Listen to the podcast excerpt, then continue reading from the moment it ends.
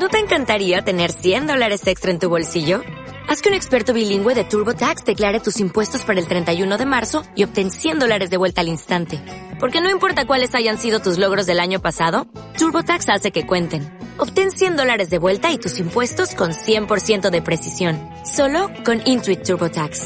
Debes declarar para el 31 de marzo. Crédito solo aplicable al costo de la presentación federal con TurboTax Full Service. Oferta sujeta a cambios o cancelación en cualquier momento.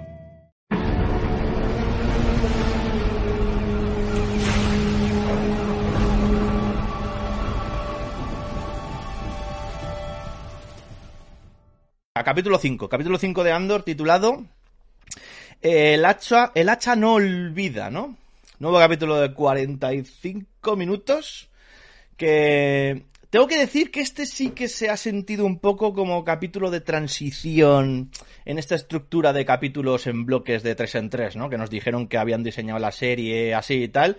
Y bueno, eso, tenemos un capítulo realmente sin acción como tal, mucha preparación, mucha información, mucha explicación, eh, desarrollo de personajes y esas cositas que pues a mucha gente le ponen nerviosa porque lo ven pues como un capítulo como un capítulo lento, un capítulo que no avanza, no sé, lo que llaman muchas veces capítulo de relleno, pero que yo siempre yo siempre defiendo porque los considero los considero muy necesarios a la hora de, construir y desarrollar personajes para que vayamos conociéndolos mejor, empatizando más con ellos, conociendo sus motivaciones.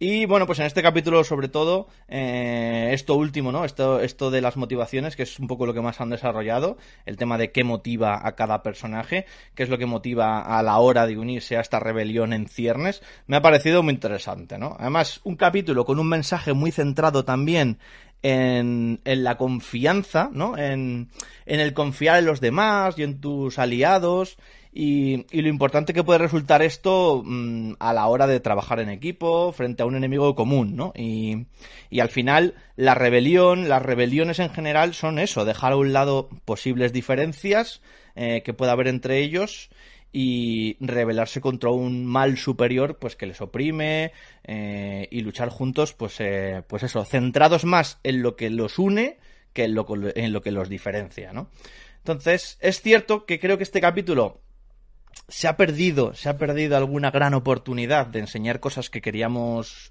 ver, como la esperada cena, ¿no? La cena que hablamos en el capítulo anterior, la que organizaba el marido de Mon Mothma, no la hemos visto.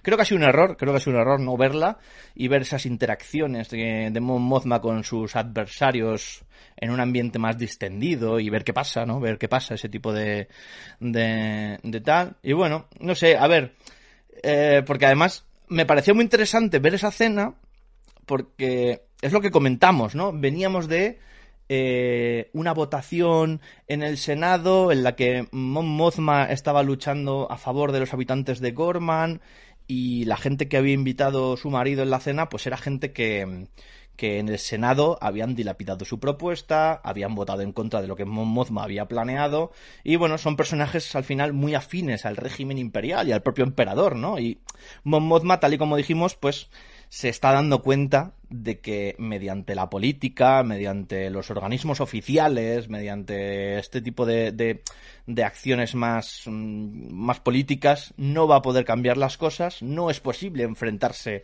al Senado y por eso pues está financiando a escondidas esta rebelión que se está creando, ¿no? Con el fin de ir reuniendo eh, fuerzas afines y poder declarar la guerra de este régimen opresor que lo controla todo y a todos, ¿no? Entonces, bueno, eh, ha sido una pena, ha sido una pena no ver la cena, pero hemos tenido escenas como Mozma, la verdad, muy reveladoras, que han estado bastante, bastante bien. Eh, es una pena que mucha gente se baje del barco con la serie porque les parezca, pues eso, aburrida, les parezca que este, esta estructura de tres en tres capítulos es verdad que no le beneficia, ¿no? Pero el tema es que si miras la serie un poco más allá de las batallas espaciales, las peleas de sables de luz, los disparos, las explosiones, Star Wars realmente es mucho más que eso, ¿no? Y Andor, pues nos está dando la oportunidad de explorar muchos aspectos de la saga que no habíamos visto hasta ahora. Y creo que lo hace de una manera genial, la verdad. Mm, yo soy consciente que a mucha gente esto le acabará cansando y poco a poco eh, se irán bajando del barco. Y además, eso, la estructura en bloques de tres capítulos, creo que le va a pesar mucho ¿eh? en este sentido, porque con los tres primeros capítulos de golpe, vimos que hubo bastante buena percepción, ¿no? Hubo bastante, la gente estaba contenta, la gente estaba eh, a tope con la serie, pero creo que ha sido en estos capítulos que ya han ido sueltos que yo ya he empezado a leer a gente pues diciendo eso, ¿no? Que se aburren, que esta serie no es para ellos, que se bajan un poquito del barco. Y bueno, pues es una pena, es una pena, pero bueno, para, ellos, porque nosotros aquí seguiremos disfrutando a tope. Pero bueno, también habrá mucha gente que diga, bueno, pues me espero a que esté entera y la veo de golpe. Creo que va a haber mucha gente que va a, ver, que va a hacer eso, ¿eh? Creo que va a haber mucha gente que va a decir, bueno, a mí me espero a que esté entera y ya la veo de golpe, o de tres en tres. Eh, sí, la estructura que hicieron, por ejemplo, en Netflix con Arcane, que lo habéis comentado por el chat, creo que hubiese sido lo más adecuado. Si tú has pensado en la serie eh, para para mm, has pensado en la serie en bloques de tres, pues estrénalo en bloques de tres y entonces así la gente pues lo entiende, ¿no? Lo entiende. Entonces, bueno, eh, también, también tenemos que pensar que hay muchísima gente que llegó a este universo de Star Wars gracias a Mandalorian, ¿vale? O sea, no somos conscientes de ello, pero es una burrada de gente la que se enganchó a Star Wars gracias a una serie como fue Mandalorian y muchos quizás pues esperaban que Andor fuese igual. Eh, pero lo maravilloso realmente que tiene Star Wars es lo diferentes que pueden ser unos productos de otros, ¿no? Ya pasó con las precuelas, que tantísima gente las criticó en su momento y además gran parte de las críticas venían por ese enfoque más eh, político de la saga, ¿no? Mucha gente vio las escenas del Senado, la moción de censura, las elecciones para el nuevo canciller, lo de los poderes especiales al canciller, el ascenso, el cambio de la República al Imperio, todo este plan oculto del villano en las sombras amparado por la política. A mucha gente eso no le gustó, no le gustó, y a mí personalmente, a mí me encantó, a mí me parece una maravilla y siempre defenderé las precuelas a muerte, pero es un enfoque de la saga que a mucha gente no le gustó, y aquí en esta serie estamos yendo mucho por ahí, por el enfoque político, el enfoque más mundano. Entonces, bueno, la gente que espera ver mucha acción, espera ver batallas estelares, espera ver duelos de espadas de luz, obviamente pues se va, se va a ver muy decepcionado con esta serie, ¿no? Entonces, bueno, eh, a mí me parece una maravilla, me parece que es muy diferente, pero dentro de lo que es Star Wars sigue siendo Star Wars y eso me parece me parece fantástica, ¿no? Y además eh, por ejemplo, este capítulo, con este título, ¿no? Que tiene esa frase, esa frase que, que, que, que, referencia a una conversación que luego iremos completa en el capítulo, que dicen, el hacha olvida, pero el árbol recuerda, o el árbol no perdona, o algo así, ¿no? O sea, que es, es toda una alegoría a de cómo el, el hacha, el imperio, en su afán de, en su afán un poco de expandirse y controlarlo todo, pues hace daño a personas y a planetas enteros a los que olvida rápidamente, pues siendo simplemente daños colaterales, absolutos anónimos, y estos, los árboles, ¿no? Recuerdan recuerdan lo que les ha hecho el imperio a ellos y a sus familias, a sus seres queridos, sus hogares, y en algún momento estallan, ¿no? Explotan y todo el mal que ha hecho el imperio pues les, les es devuelto. A mí me parece que es maravilla. Eh, creo que este capítulo además es tremendamente importante también porque si te pones a analizarlo, poniéndolo un poquito en contexto de lo que es la historia de Star Wars, esta misión que van a hacer, esta misión para la que se están preparando, este plan que llevan preparando meses y que eh, en este capítulo nos quedamos a las puertas de que, de que inicie, y aparte, bueno, conocemos muchos más detalles de, del mismo y tal, en realidad si lo piensas, en realidad si lo piensas, es el primer golpe, ¿no? El primer gran movimiento de esta proto-rebelión que vamos a ver y es un poco el pistoletazo de salida a todos los demás eventos que vimos en Rebels, que, culminaron un poquito en Rock One, dando origen a la era de la rebelión y que acabaría pues con la, con la total derrota del imperio en el retorno de, del Jedi, ¿no? Eh, ¿Ves lo que dice Job? No, ya llevan varios. Sí, pero son... A ver, esta es la primera pieza de dominó para que, que, hace que un poco todo cambie, ¿no? Creo que, creo que hay que darle importancia a este evento, que es realmente interesante a la hora de analizarlo, porque es el típico momento en el que ves que tu enemigo, por muy poderoso que es, por muy poderoso que sea, puede ser herido, ¿no? Recordemos eh, que este, este realmente no es un, no es un golpe como los que, los que, los que había hecho antes Andor. No es robar unas piezas de, de, repuesto al imperio, no es, esto es un ataque coordinado, con un agente infiltrado, con la, con la financiación del dinero propio del imperio que Mon Mothma está desviando los fondos para ello, ¿no? Entonces son, uh, son ataques eh, más serios, ¿no? No es... Sí, realmente lo de Lothal en la primera temporada de Rebels va un poco por ahí.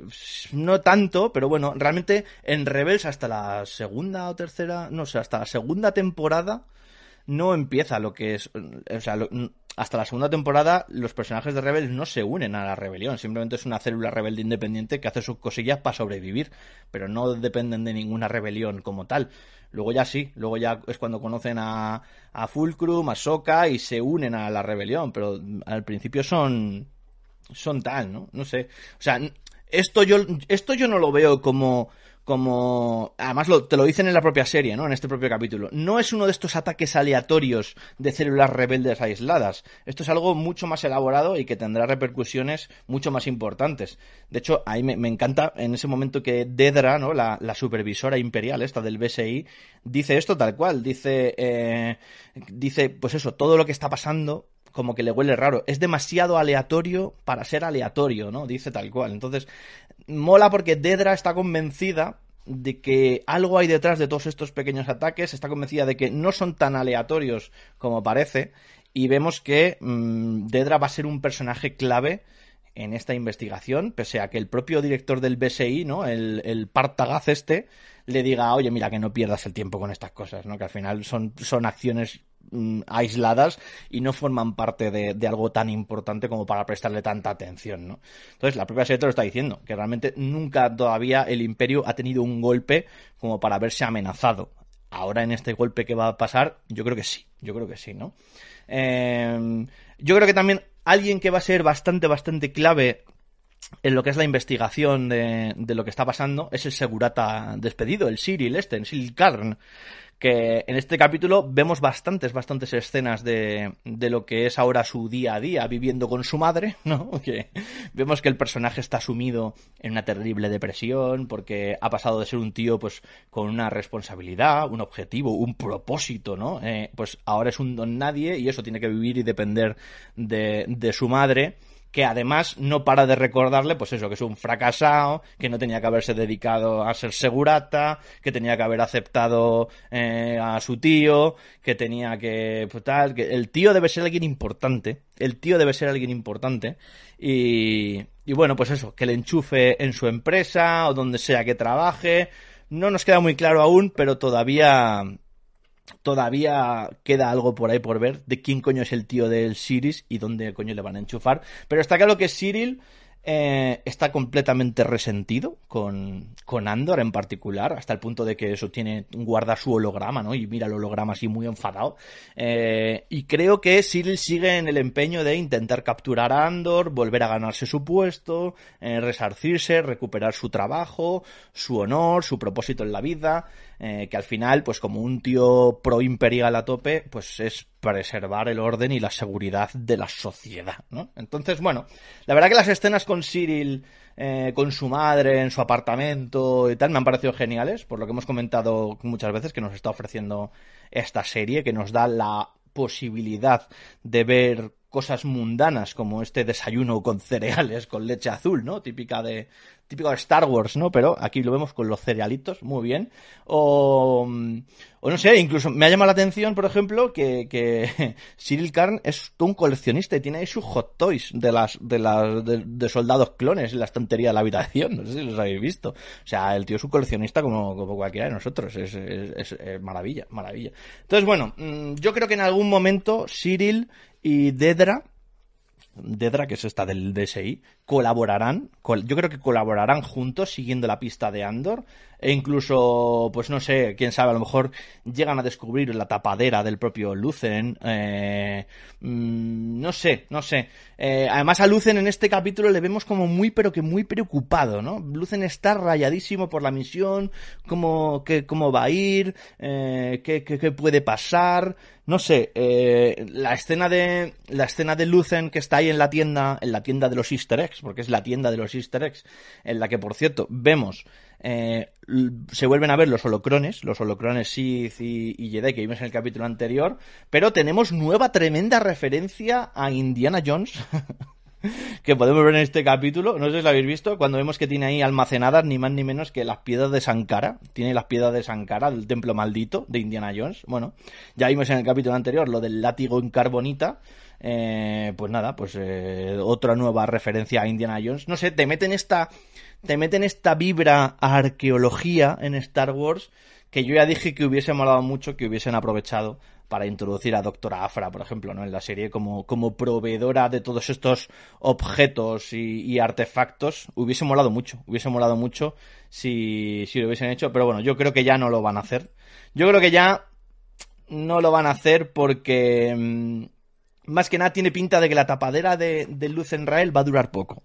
Creo que la tapadera de Luz en Rael va a durarle poco, le van a descubrir, de hecho él tiene preparado su kit de huida por si acaso, ¿no? Nos dice, tiene, tiene ese momento con esta chica con la que trabaja, que, en la que se le ve muy nervioso, le dice eso de, me, me encanta la frase cuando le dice, mañana a esta hora todo habrá acabado, ¿no? Y él le contesta, o todo habrá empezado, ¿no? Es, o sea, como he dicho antes, esto es un golpe muy importante y va a dar el pistoletazo de salida a ser esa primera pieza de dominó que haga caer al imperio muchos años después, ¿no? Entonces, muy bien, muy bien. Es un antes y un después, va a marcar un punto de inflexión, ¿no?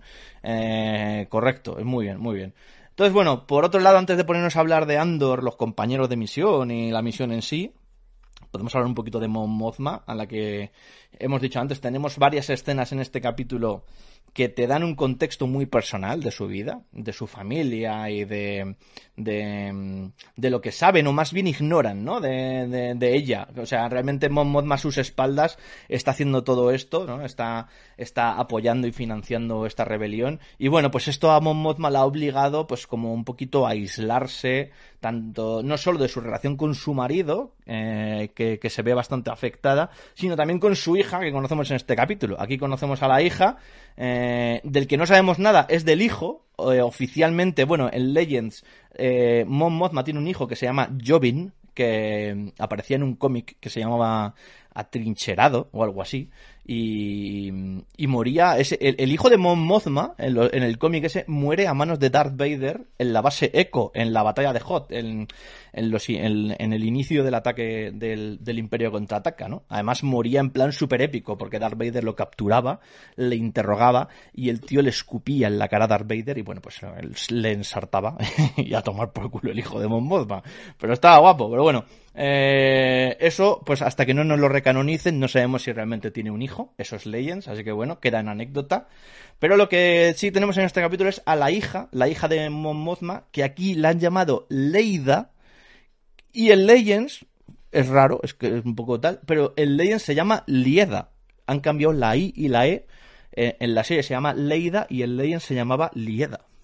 Un cambio aquí que han hecho raro, no sé por qué, pero bueno, aquí está, han hecho este pequeño cambio de nombre, me parece bien. Tenemos la típica escena con ella de drama adolescente, ¿no? De, con una madre, pues eso, la madre está ocupada, ella le echa en cara que, pues eso, que no le hace el suficiente caso, eh, tienen ahí una bronca, pues por llevarla al colegio, creo yo, ¿no? Creo que, le, pues eso, dice, ay, me ibas a llevar al colegio, ¿no? Porque me, me, me lleva papá, una bronca y un poco sí, pero me flipa el padre, el padre, el marido de Mothma, ese ser tan despreciable que estamos conociendo, que está ahí tomándose su tacita de caf, ¿no? Y, y, le suda la polla todo. Está en plan Baby Yoda, ¿sabes? Tomándose el caldito, mientras los otros dos se pelean y no hace absolutamente nada. No hace absolutamente nada. De hecho, hasta Mon Mothma, hasta Mon Mothma después se lo recrimina, en plan, eh, gracias por el apoyo. O sea... Gracias por el apoyo. El marido es un hijo de perra brutal. y bueno, eh, el marido, el marido es que, en realidad, efectivamente, ni la apoya ni se preocupa por sus movidas. Y, y, y, la conversación que tienen además en el coche lo deja como mucho más claro, lo deja mucho más patente, ¿no? Mothma nos enteramos que está organizando lo que parece una gala benéfica, eh, dice para ayudar a los más necesitados y tal, y su marido se entera porque ha estado hablando con otro y, tal y se lo han contado, ¿no? Yo creo que a lo mejor a Mon Mothma no se lo cuenta, porque quizás utiliza esta gala benéfica para desviar fondos para la rebelión o tal y bueno pues cuantos menos detalles sepa la gente no sé qué pues pues mejor no yo creo que yo creo que va a ir un poco por ahí el tema. Pero bueno me gusta mucho cómo eh, nos están pintando las eh, las diferencias, ¿no? Las de, entre Mon Mothma y su marido en detalles tan sutiles, en detalles tan sutiles como que para él el chofer, el chofer es un tío anónimo que trabaja para ellos y le suda la polla, y Mothma, pues Mothma se, se preocupa, Mothma se preocupa. Grande Bachanti, muchísimas gracias tío por, por esa sub de 16 meses, madre mía, 16 meses. Luego tío el cofre, grande, muchísimas gracias tío, gracias por el apoyo. Eh, pues eso, Mon se preocupa, Mon se preocupa de saberse su nombre, de tratarle como una persona, de, bueno, pues yo qué sé. También quizás porque, ya nos dijeron en el capítulo anterior, que Mon sospecha, sospecha un poquito de todos los que están a su alrededor, pero bueno, mm, yo qué sé. El detalle está ahí, ¿no? El detalle de que ella se preocupa por saber por lo menos el nombre y llamarle por su nombre. Bueno, me ha gustado, me ha gustado. No sé, en general, eh, me ha dado un poquito de pena Mon porque... Mm, eh, pues eso, creo que su familia, su hija y su marido la echan en cara que no, que no les importan y tal, que a ella solo le importa a ella misma y su carrera como política, ¿no? Y realmente Mon está haciendo lo que está haciendo, está ayudando a los más débiles contra el imperio y además lo está haciendo ella sola, lo está haciendo jugándose la vida y, es chungo. Es chungo incluso eso, que como dice Bocas, que tengas que sospechar de tu propio marido, ¿no? O sea, a mí me da mucha pena, la verdad. Mon Mothma la veo como muy sola, me da, me da mucha penica la mujer.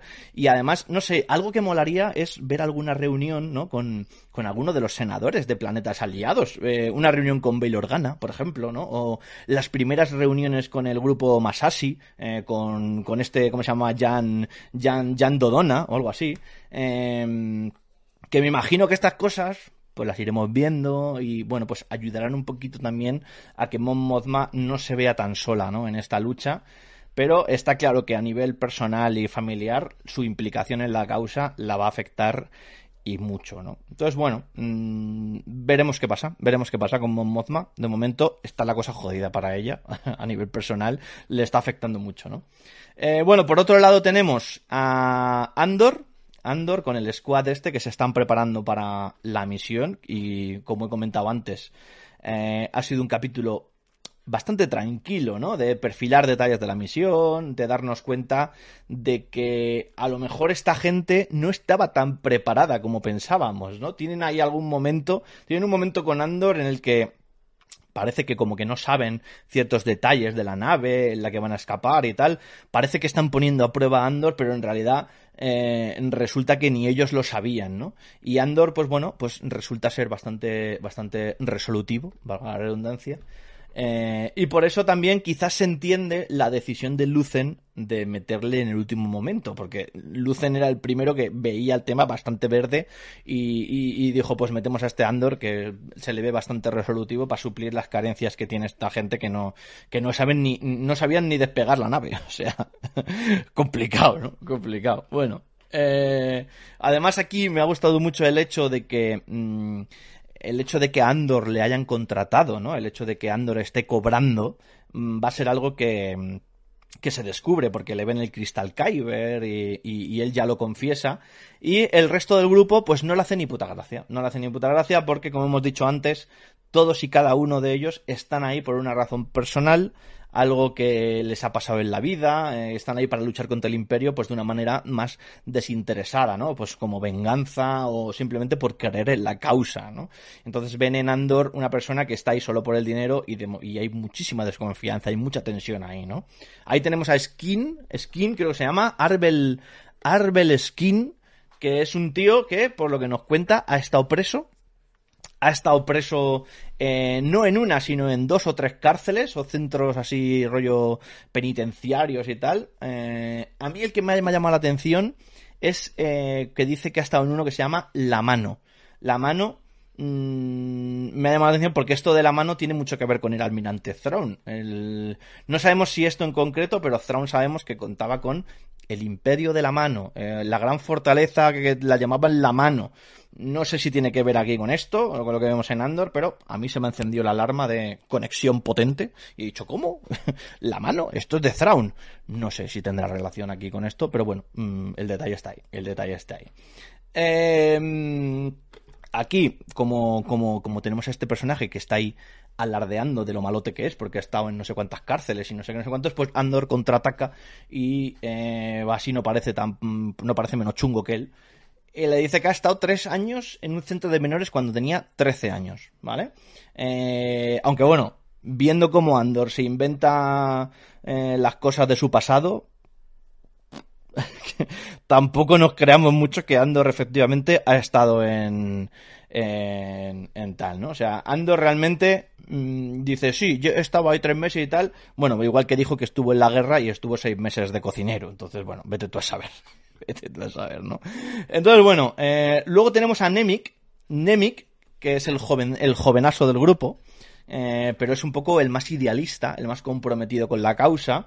Me flipa, me ha flipado esa escena que tiene en la que llega con esta Polaroid, ¿no? Em, y, nos cuenta que es pues como un navegador analógico, eh, cómo este chaval tiene la percepción de que esa dependencia de lo tecnológico y de, y de, esta, pues sí, de estas tecnologías nos ha hecho tan dependientes de ello que nos hemos olvidado de las cosas más básicas, ¿no? De las cosas que nos hacen ser libres de verdad. Entonces, depender tanto de esta tecnología y de los recursos imperiales, en este caso, pues nos hace vulnerables. Es un, es un tío totalmente entregado a esta causa y eh, no sé, es de estos que ven opresión en todos lados, ¿no? Es de los que te ven disfrutando de una Whopper y te dicen, pues que sepas que en ese en el, en el burger oprimen a los trabajadores y que sepas que para hacer la hamburguesa han esquilmado los recursos de estos ganaderos y estos agricultores locales para que la empresa se forre y a costa de tu necesidad y no sé, es un tío que en realidad tiene, tiene toda la razón, ¿no? En, en, el mensaje, ¿no? Pero eh, además me parece que es un mensaje muy extrapolable a, nuestra sociedad actual, ¿no? Creo que en el detalle, por ejemplo, tan tonto como es lo del navegador este, ¿no? Que dice, eh, pues eso, ¿cuánta gente hay dependiente de que un GPS, ¿no? Te pones el GPS y si el GPS se te rompe o te quedas sin batería o no funciona o no tienes cobertura, hay mucha gente que pues eso, se pierde, no sabe orientarse porque nos hemos vuelto 100% dependientes de tecnología como esa y yo qué sé, pues eso, si aquí, por ejemplo, se va la luz o se va internet, más de uno, y yo me incluyo, nos acabamos suicidando, ¿no? Porque no sabemos vivir, no sabemos vivir sin, sin esto, somos esclavos del sistema, ¿no? Es así. Y Nemic es genial porque no es, no es el tío que está en su sofá tirado quejándose en Twitter desde su iPhone porque el sistema le oprime. No, es un tío que lo ha dejado todo atrás y lo da todo por la causa que defiende, ¿no? Es un, es un tío realmente con una fuerte convicción de que lo que hace es lo correcto.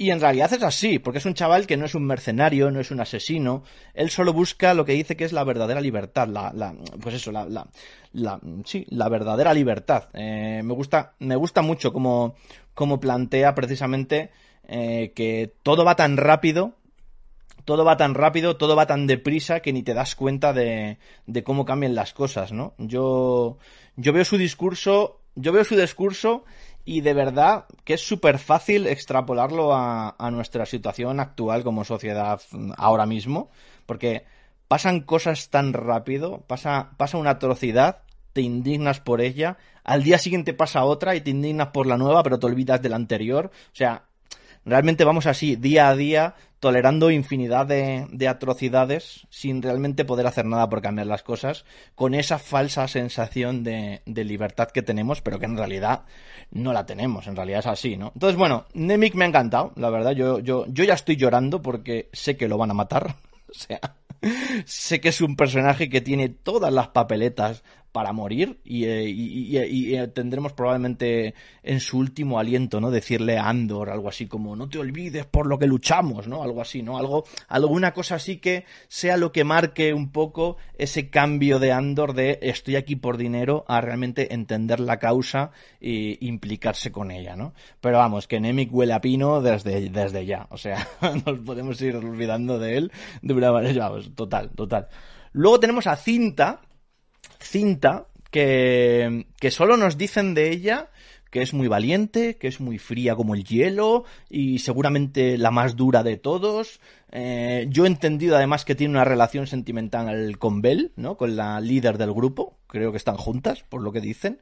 Y, y bueno, a pues la veo, a Bell la veo que aunque sea la líder, la veo bastante verde, la veo bastante verde, la veo que además no, como que no queda muy claro, no queda muy claro cuál es su papel en todo esto, porque mientras todos se infiltran, ellas dos no se sabe dónde van a estar. No es un poco, sí, es un misterio. No se sabe qué van a hacer. No se sabe qué hacen mientras los demás están currando. Entonces, bueno, no sé, no sé. Bueno, luego tenemos escenas del, del otro, del, del Barcona, creo que se llama, eh, que les está entrenando. Están ahí practicando cómo tienen que desfilar y eso, ¿no? Me ha flipado.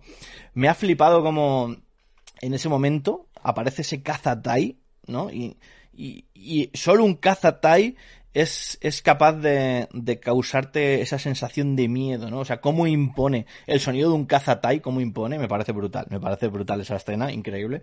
Y bueno, luego tenemos también a, eh, bueno, en esa escena que están ahí entrenando cómo desfilar y tal, me ha hecho mucha gracia el momento en el que Andor dice, deberías cambiaros de lado porque tú eres zurdo y el otro no, y no sé qué, no sé cuántos, ¿no? Y le preguntan, ¿y este quién es? ¿Y este quién es el otro? Y tal. Y se ve que Andor es un tío muy observador y prácticamente de un vistazo se ha dado cuenta quién es, quién es, quién es zurdo, quién no es zurdo pero dispara con la izquierda y tal, ¿no? Nos han, nos han enseñado que Andor es un tío que se fija mucho en los detalles, ¿no? Entonces, bueno, mmm, por otro lado tenemos a Gorn, que es el oficial imperial que está infiltrado, que me ha gustado mucho que nos expliquen por qué hace lo que hace, ¿no? Porque, ¿Por qué está traicionando al imperio? Es algo que nos preguntábamos y aquí en este capítulo pues lo entendemos perfectamente y es básicamente porque el tío se enamoró de una lugareña de allí, de una local de allí y me ha flipado el tío verle cómo está planeando todo esto pues para que en el momento del golpe, en el momento que, que tiene que pasar todo, haya cuanta menos gente por ahí mejor, ¿no? En la base, con un poco con la excusa de de que es el evento este del ojo, es el evento este celestial del ojo, y todos los soldados pues que quieren verlo, quieren tener, quieren tener el turno libre para, para poder verlo, y bueno, pues se apaña un poco para dejar la base lo más vacía posible y facilitar, facilitar mucho el golpe, ¿no? Me ha molado mucho el detalle de verle además fingir, me ha, me ha molado mucho el detalle de verle fingir de, delante, delante de este soldado que está ahí en la presa. Hay un soldado que está ahí en la presa fumándose un piti, que yo me he quedado un poco en plan de cómo. O sea, se está fumando un cigarro, yo creo, si no me equivoco. Y creo que es la primera vez que vemos a alguien fumándose un cigarro en Star Wars. O sea, tremendo, tremendo momento importante para Star Wars. Porque hemos visto a gente fumando de cachimbas, hemos visto a gente metiéndose especia y tal pero nunca a nadie tomándose un cigarro. o sea, no sé, eh, me ha parecido algo como muy muy vulgar, muy mundano, muy como lo que estamos viendo en la serie, ¿no? Un tío que eh, en su guardia en la presa, pues se está ahí fumando un piti, porque y llega y llega su superior y le dice mierda y lo tira, ¿no? Lo tira ahí para disimular, no sé, no sé, me ha parecido, bueno, igual de curioso que la oficial del BSI la oficial del BSI que se mete para el cuerpo unas pastillas en plan de va a ser una noche muy larga, va a ser una noche muy larga, vamos a currar, ¿no? Y se mete un chute de pastillas brutal. Bueno, no sé. lo mismo lo llaman cigarre o algo así, igual que el café, ¿no? Igual que el café. igual que el café. Bueno, ¿sabéis quién es el único personaje de Star Wars? Esto sí que es cierto, ¿eh? ¿Sabéis quién es el único personaje de Star Wars que se ha visto fumándose un cigarro? Pero de verdad. R2D2. Eh, hubo un anuncio, un anuncio antitabaco, un anuncio antitabaco que se hizo en los años 80, que salía C3PO echándole la bronca a R2D2 por fumar, y salía R2 fumándose un cigarro, o sea. es el único personaje de Star Wars que hasta ahora se había fumado un cigarro. Cuidado, ¿eh? Así que... No fuméis. no fuméis. Que sí, que sí. ¿Queréis que lo pongamos? Espérate, lo busco. lo busco. Espérate. lo voy a buscar, ¿eh? Lo voy a buscar. Espérate, espérate, espérate. Dame un segundo. a ver si lo encuentro. Espérate. A ver. R2. ¿Cómo lo podemos buscar? R2. R2D2. Eh, smoke. Smoking comercial. Míralo, míralo, míralo. Míralo, míralo. Esto es increíble. Esto es increíble. A ver, captura de ventana. Eh, aquí. Aquí. Mira. La, la, la, la, primera vez que se ha visto a alguien fumándose un cigarro. Artu, where are you? Artu?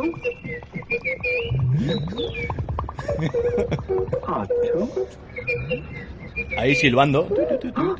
Artu, you're on fire! Artu Gitu, you found a cigarette! Well, I No don't think fumes, coño. smoking is grown up at all. Because it's very dangerous. Smoking does dreadful things to your lungs. Ah, esto es increíble. Bad for your heart. well, I know I don't have one, but humans do, and I think we should set a good example. Y lo tira. Ojo al mensaje, eh. Cuidado. Oh, hello. Oh. You know smoking is bad for your health, and it isn't grown up at all. So please, don't smoke. Esto es una maravilla. Do you really think I don't have a heart? Pues aquí este eh, se la ha pasado por el forro. Este sí que se ha fumado un piti ahí en, en su turno. Bueno, tremendo dato, ¿eh? ¿Habéis visto lo que aprendéis aquí? ¿Habéis visto lo que aprendéis aquí, no? Vale, muy bien. Bueno, eh, además, además, en, en, en, en este momento, en este momento que están ahí como, pues con el tío este que se está fumando el piti, hay un momento de un detalle de la conversación que me ha encantado porque el currante imperial eh, le, dice a Gorn que los nativos, ¿no? O los lugareños, dice que huelen mal. Dicen que huelen mal. Y el tío pone un careto que flipas, ¿no? Y claro, luego lo entiendes cuando te enteras, pues de eso, de que tenía una relación con una nativa, eh, que le costó además el ascenso de rango, y, y bueno, que además nos dicen que murió. Imaginamos pues que va a manos del imperio, ¿no? O sea que está jodido. Entonces, bueno, está guay porque, pues eso, en realidad el capítulo, el capítulo acaba con, con este... El, el capítulo ha sido un camino de la desconfianza a la confianza un poco en el grupo, con ese ese momento a la luz de la hoguera, con todos ya con sus, con sus caretas quitadas, ¿no? Todos conociéndose un poquito mejor. Eh, algo que es un mensaje también que me gusta mucho, ¿no? Porque realmente no eran compañeros hasta que se han conocido un poquito, ¿no? Hasta que han conocido sus motivaciones, aunque sean diferentes, ¿no? Lo, he dicho al principio, tienen un objetivo en común, ya sea por venganza, por ideales, o simplemente pues por dinero, como Andor, ¿no? Y aquí en ese momento, en estos últimos instantes, ¿no? Antes de, de empezar la misión, todos son conscientes de que están ahí con un objetivo común, con los nervios y la tensión a flor de piel, tienen ese momento de brindis de por la rebelión, o sea, me ha parecido un momento muy bonito, la verdad. Y en realidad eh, es eso, el capítulo acaba, tenemos este capítulo que es... Eh, ha sido un poquito la calma antes de la tempestad. En el capítulo que viene, capítulo 6, tendremos ya el tendremos ya el, el, el, el plan a ver qué pasa, a ver cómo acaba, a ver qué tal lo hacen y a ver qué a ver qué tal. Y bueno, pues a ver qué acaba. Yo hubiera sugerido una orgía para entrar en confianza. Sí, hubiese sido un buen plan también, Job Kun, sí, correcto. Nada más llegar ahí todos. Venga, bueno, orgía. Muy buenas, Sergio, ¿qué tal? ¿Cómo estás? Muy buenas. Bueno, y este es el capítulo, en realidad. Yo ya he soltado mi retaila, ya creo que tal. ¿Qué os ha parecido a vosotros? Eh, ¿Qué os ha parecido el capítulo? Yo estoy muy contento, ¿eh? Con Andor. Me ha gustado bastante este capítulo. Es verdad lo que he dicho al principio, que se siente un poquito, pues como una parte 2 de 3 que te quedas un poco con ganas de bastante más, ¿no? Al final son 45 minutos en los que no tenemos escenas de acción y bueno, pues habrá gente habrá gente que, que diga, pues eso, que es un poco lento, que no avanza. Pero bueno, eh, insisto, tenemos que seguir pensando que la serie tiene 12 capítulos. Entonces, bueno, que- a la gente que va en ese plan y que quiere mucha acción, yo le recomendaría que se espere. Que se espere a que haya tres capítulos y ve los tres capítulos de golpe. Y luego se espera y ve los tres siguientes. Porque si no, es verdad que la serie se le puede hacer un poquito cuesta arriba. A mí ha habido mucha gente que además es muy fan de Star Wars. Yo he hablado con gente que es muy fan de Star Wars y me dice, tío, es que no, no lo, no consigo. Me duermo, me aburro. Bueno, lo entiendo, o sea, eh, lo entiendo. Al final es un producto de Star Wars muy diferente a lo que estamos acostumbrados y pues si no conectas con este tipo de tramas y no conectas con este tipo de historias que te, que te quiere contar, pues te puede aburrir, ¿no? La gente que esperaba ver una serie de tipo Mandalorian, pues estará diciendo, joder, madre mía, madre mía.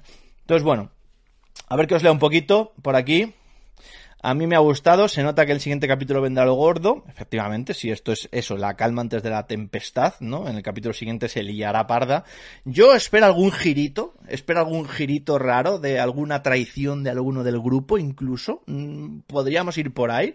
Estaría interesante, ¿no? Que alguno del grupo traicione, ¿no? Eh, no sé, podría ser interesante que a alguien del grupo les, salga rana. Mm, creo que es un poco típico, pero creo que puede pasar perfectamente, ¿no?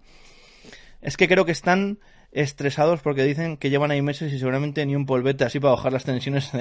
las únicas que habrán hecho un polvete habrán sido pues las dos, la, la jefa y, la otra, que nos dicen que están juntas, ¿no? Y que duermen juntas. Además dicen, ya comparte Catherine. Le dice a Andor, tranquilito, que esa está pillada, ¿no? O sea, así que sí. Eh, el miércoles el segundo capítulo por sí. Yo no me puedo aguantar esperar tres semanas. Ya, entiendo que esperar tres semanas, aparte de, aparte de comerte muchos spoilers y de, y de tal, eh, pues es, es, verdad, es verdad que es un poco más, es complicado, es complicado esperarte tres semanas, pero bueno. A mí me ha gustado, no todo debe ser acción, estoy totalmente de acuerdo contigo, Milagros. Me está flipando, Alberto. A mí me está encantando. sí. Eh, pues en Mandalorian también hay algún capítulo de relleno, pero nadie se acuerda de ellos. Yo no lo considero así, ¿eh? Yo defendí muchísimo los capítulos que decía la gente en Mandalorian que eran de relleno y creo que sin esos capítulos no hubiésemos empatizado también con los personajes para que luego el golpe final de, de, sentimentalismo que te daba Mandalorian fuese el que fuese. Si no hubiésemos tenido esos capítulos de relleno, eh, realmente no hubiésemos vivido Mandalorian como lo hemos vivido. Creo que todos los capítulos de Mandalorian son necesarios, no hay relleno y bueno, sí, hay algún capítulo en los que pasan menos cositas, pero, pero es eso. Y aquí, pues eso, aquí está pasando un poco lo mismo. Tenemos este capítulo, un capítulo totalmente necesario. Es un capítulo totalmente necesario porque hay un montón de conversaciones muy interesantes entre, pues eso, sobre todo Mon Mothma con su marido, entre lo, lo, los compañeros de Andor, el Cyril este. Si no te enseñan este tipo de cosas, pues luego la, la cosa avanza que dices tú, ¿y por qué? ¿Qué ha pasado, no? Entonces, creo que son capítulos necesarios. Creo que son capítulos necesarios y al final tienes un es un arco de 12 capítulos. Hay mucho que contar, hay mucho que contar. Así que es eso. Sí, eso es. Hay que preparar el terreno para el final épico. Exacto. La gente tiene muy poca paciencia. Estoy totalmente de acuerdo con Sergio. La gente lo quiere todo ya y deprisa. Y luego se queja. No sé. Yo, yo creo que estamos en el capítulo 5 de 12. Todavía no hemos llegado ni a la final. No hemos llegado ni al meridiano. Entonces, creo que en una historia así es muy importante, pues como dice, te dice la Lady Dinar ahora, empatizar con los personajes, presentarlos bien, conocerlos bien, para que luego cuando se te muera alguien o cuando hay un cambio de motivación, ¿no? Por ejemplo, eso, cuando lleguemos y el chavalín este se muera y le diga a Andor, oh, Andor, hazlo por la causa, hazlo por la rebelión. Pues después de esa conversación que han tenido, tiene sentido. Si estos dos no hubiesen cruzado ni una palabra, a Andor que se muera el chaval le va a sudar la polla igual que a ti, ¿no? Pero ya con esta conversación que hemos tenido en este capítulo de hoy, dices, hostia, mmm, vale, tenemos ahí una relación, tenemos ahí... Eh, entonces, yo creo que sí, yo creo que sí. Capítulo de relleno es el que le quitas y la trama no se ve afectada. Quitas este y no te enteras de nada. Estoy totalmente de acuerdo contigo, Alberto. Capítulo de relleno era el capítulo que te metían en Clone Wars que de, de Padme con C3PO haciendo cosas. Que decías tú, ¿este capítulo de qué? ¿Este capítulo de qué? ¿A santo de qué, no? Efectivamente. Entonces, es verdad. Si quitas este capítulo, no te enteras de nada. Estoy totalmente de acuerdo. Yo creo que si quitas este capítulo, me sentiría un poquito como en los últimos capítulos de House of the Dragon. Que creo que la ha mencionado por aquí César antes. Mira, Andor me gusta más incluso que House of the Dragon. Tengo ciertas expectativas para el capítulo de mañana y Andor el miércoles. ¿Ves? Yo, por ejemplo, eh, House of the Dragon te mete un salto temporal que dices tú, hostia, ¿qué ha pasado? y te quedas loco. Y, y, y yo digo, oh, aquí me falta un capítulo entre medias para que me expliques qué ha pasado, ¿no? Entonces, no, no entremos en la dinámica de capítulo de relleno, lo quito, porque al final, oye, eh, creo que es bastante, creo que es, es interesante ver este tipo de interacciones. Vosotros no veíais Dallas ni Dinastías, esas sí que tenían capítulos de relleno. No, no lo he visto, no lo he visto, Bocas, no. Eh, así comprendemos las motivaciones finales de Andor. Es que hay que tener en cuenta que Andor tiene que tener una evolución como personaje importante, porque es un tío que aquí vemos que simplemente está por la pasta y en Rock One lo vemos morir por la causa, defendiendo la causa a muerte. Tiene que haber una evolución del personaje hasta llegar ahí. Tiene que haber una evolución del personaje hasta llegar a ese momento en el que Andor es un tío totalmente implicado con la causa y le da igual morir por ella. Entonces, coño, vamos a hacerlo bien y vamos a, vamos a presentarlo bien. A mí me parece muy interesante. Que sí, que no tenemos Jedi, no tenemos blasters, no tenemos batallas estelares. Bueno, no te preocupes, ya las veremos. Ya las veremos en otra serie. Creo que tener una serie un poquito diferente eh, te amplía mucho y, y, sobre todo eso, te da la oportunidad de ver cosas que no verías en ninguna otra serie de Star Wars y que es muy interesante ver. Y ya está, y ya está. Eh, a mí, a ver, si a mí me piden que lo haga por la causa, pienso en comida. Muy bien, Job Bueno, pues tú por, oye, pues yo por unos donuts del Mercadona igual hacía te hacía el pino, ¿eh? incluso. O sea, cuidado, cuidado. Es lo bueno de las series en vez de las películas, que te permite más tiempo para el desarrollo de todo. Correcto. Estoy de acuerdo. Estoy de acuerdo. Mi hype es de Andor, hay anillos y por último los dragones. Eh, estoy exactamente igual que tú, Bocas. Si lo tengo que poner en un ranking, estoy exactamente igual que tú. Andor, anillos y dragones. Estoy totalmente. Y bueno, y She-Hulk. Que cuidado el capítulo de She-Hulk, que ya lo dijimos el otro día. El capítulo de She-Hulk de esta semana, muy bien, ¿eh? Muy, pero que muy bien. Estoy, me quedo muy contento con el capítulo de She-Hulk de esta semana. Pero bueno, al final no es no es así. ¿Qué categoría militar tiene Andor en Rock One? Creo que capitán. Creo que capitán. Porque en la, en la Black Series, creo que, la, creo que la Black Series de Andor de Rock One se llama Capitán Cassian Andor. Entonces tiene que ser, tiene que ser capitán, sí. Eh, a ver, a ver, a ver. Andor apenas está desarrollando. Paciencia, tíos. Yo lo estoy gozando. es que eso soy la hostia, de verdad. A mí también me parece interesante ya la relación, paciencia, correcto. Eh, mmm, por la causa. ¿Qué es esto? ¿Qué es esto? Ah, esto es, esto es causa limeña. Ah, es como un tartar, ¿no? Es como un tartar de algo. Muy bien, Jobkun. Gracias. grande, grande, grande. Bueno, pues nada, chavales, la verdad que muy contento con el capítulo. Mm, lo subiré a YouTube y la gente de YouTube que nos deja ahí comentarios, ¿no? Y ¿qué, ¿qué, le parece? ¿Qué le parece el, eh, la serie? ¿Qué le parece el capítulo? Y nada más, en realidad, poquito más, poquito más, poquito más. Esta mañana hablaremos de los anillos. Mañana hablaremos de los anillos, ¿vale, gente? Mañana sobre la misma hora, a las 7 o así, eh, sé que son directos cortos, bueno, una hora y media ha quedado, tampoco ha sido tan corto. Con el tema de, de, Dwayne Johnson y de Superman al principio nos hemos tirado aquí un poquito más.